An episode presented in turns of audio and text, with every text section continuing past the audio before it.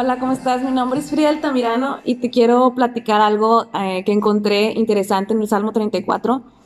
Es algo, es largo este salmo, pero yo solamente quiero tomar un solo versículo y es el, es el 2, Salmo 34, 2, que dice, solo en el Señor me jactaré, que todos los indefensos cobren ánimo. Y donde yo me quiero enfocar es en la palabra jactaré, que es presumir, es como hacer alarde de, de, de, algo. Y para solamente grábate eso, la palabra jactar. Eh, te quiero platicar que cuando yo estaba empezando mi relación con Dios nuevamente, porque eh, crecí en una iglesia cristiana, eh, conocía de Dios, pero por muchos años me aparté y decido volver, decido seguir no conociendo de Dios, relacionándome con Dios. Realmente eso es lo que decidí hacer no el hecho de ir a una iglesia, no el hecho de, decir soy cristiana, no. Vuelvo a tener una relación con Dios, pero en un principio pues estaba totalmente desconectada del tema. Hubo una persona cerca de mí que estuvo como monitoreando mi, invitándome, acércate, te voy a platicar, de esto se trata, Dios es bueno, Dios es bueno, Dios es bueno. Y a eso, a eso voy.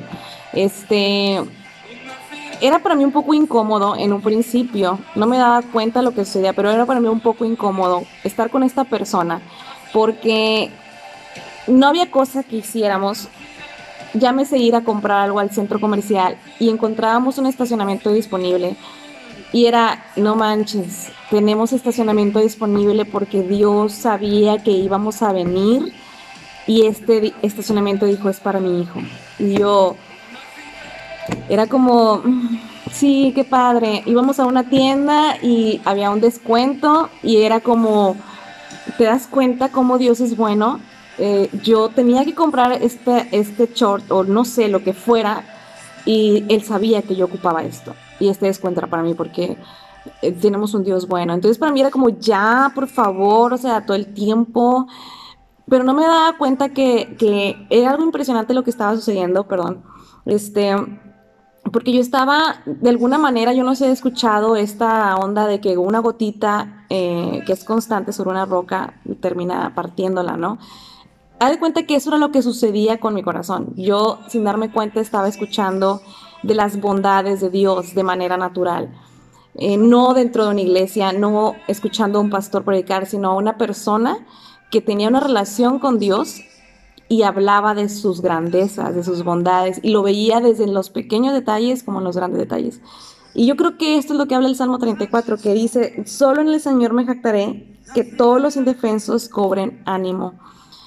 Y yo no sé este, cómo fue tu 2020, pero para mí fue un año, sí, como todos, difícil. Inclusive di positivo a COVID. Yo te puedo decir, en enero pasé uno de los retos más impresionantes pero no quiero enfocarme en eso, porque realmente te puedo decir más de las grandezas y de las bondades de Dios. Y eso fue lo que sucedió para mí este año sin darme cuenta. Yo vengo de, servir a Dios por, eh, estaba frente a un grupo de jóvenes, no quiere decir que ya no lo sirva, sino estaba frente a un grupo de jóvenes, cinco años, digamos, vengo de estar eh, en este sistema, de estar mostrando el amor de Dios dentro de la iglesia y de pronto ya no estoy haciendo esto y me encuentro trabajando en gobierno del Estado y me encuentro relacionándome con otras personas que no, no son cristianas.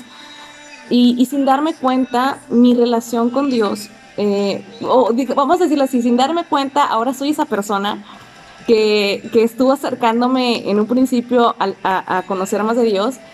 Y discúlpame si me has escuchado y te caigo gordo, yo entiendo esa parte, es como que ya cállenlo. Pero eh, para mí el 2020 fue increíble porque Dios hizo grandes cosas en mi vida y sin darme cuenta yo me jacté de eso. Eh, lo presumía, presumía de cómo Dios sanó mi tiroides eh, después de cuatro años de estar en tratamiento con tres especialistas diferentes. Dios sanó mi tiroides, cómo Dios me permitió hacerme de, de, adquirir un coche, cómo Dios me bendice. Y, yo creo que esas cosas son pequeñeces eh, aprendí a ver a Dios en, los pequeños detalles, no solamente en las grandes cosas, en los pequeños detalles.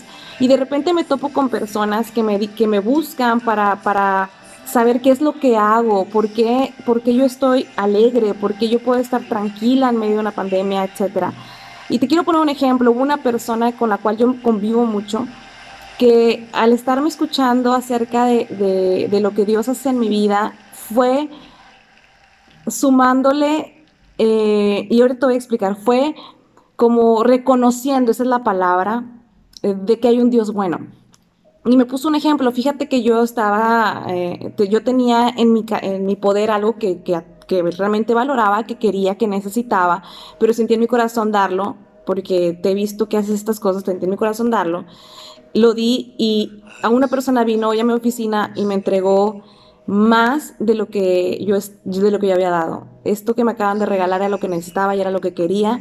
Gracias, me dijo esta persona, porque puedo ver que es Dios.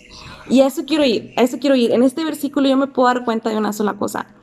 ¿Por qué te mencioné lo del grupo de jóvenes? Porque yo estaba realmente casada con que la manera en que nosotros podemos presentar a Dios es a través de un púlpito o a través de estar sirviendo en una iglesia o a través de estar haciendo algo para Dios como con un título en específico. Y no es así.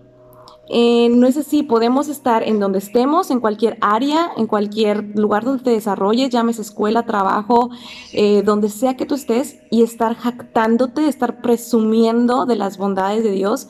¿Y qué sucede cuando tú y yo presumimos a Dios? Una, aparte de que le damos gloria en todo lo que hacemos, lo más importante es que estamos presentándolo.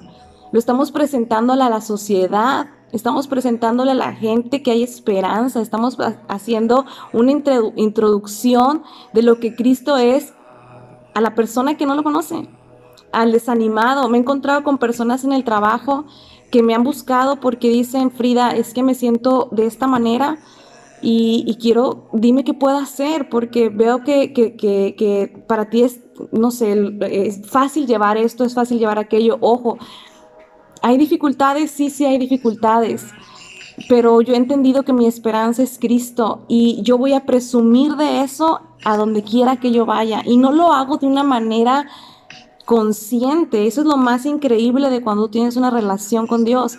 Ya no lo haces, eh, lo voy a hablar de Dios para que sepa que hay un Dios bueno. Saco mi Biblia.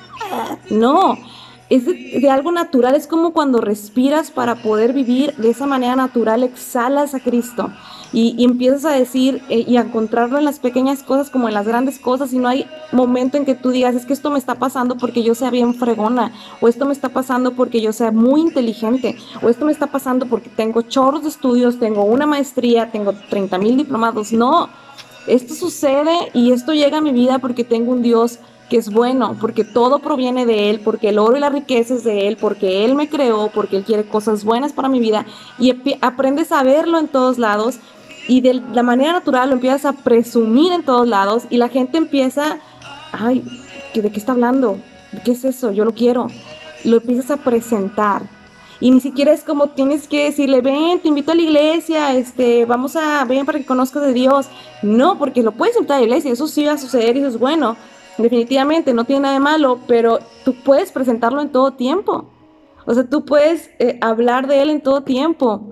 Y la gente, sin ir a una iglesia, puede conocer de Cristo a través de tu vida. Entonces yo quiero animarte que el 2021 lo, lo, perdón, lo presumas, te jactes y lo hables. Lo hables porque a donde quiera que tú vayas vas a estarlo presentando. ¿Y qué sucede? ¿Qué sucede, Frida? Porque tu 20 a 20 eh, fue difícil y, me contaste todo esto. Porque aparte de que presentas a Dios, cuando tú lo, lo, lo presumes de esta manera, te mantienes en un enfoque correcto. Y mantenerte en un enfoque correcto te permite caminar con esperanza. Entonces yo no sé qué esperas para tu 2021, pero yo espero lo mejor. Es lo mejor lo que viene para mi vida y lo creo que viene lo mejor también para la tuya. Y esto va a suceder mientras tú te mantengas con este enfoque correcto y te va a ayudar a presumir de las grandezas y las bondades de Dios, porque te va a estar recordando que tienes un papá, te va a estar recordando que tienes un Dios bueno, te va a estar recordando que Él quiere lo bueno para tu vida y eso te va a mantener en un enfoque correcto.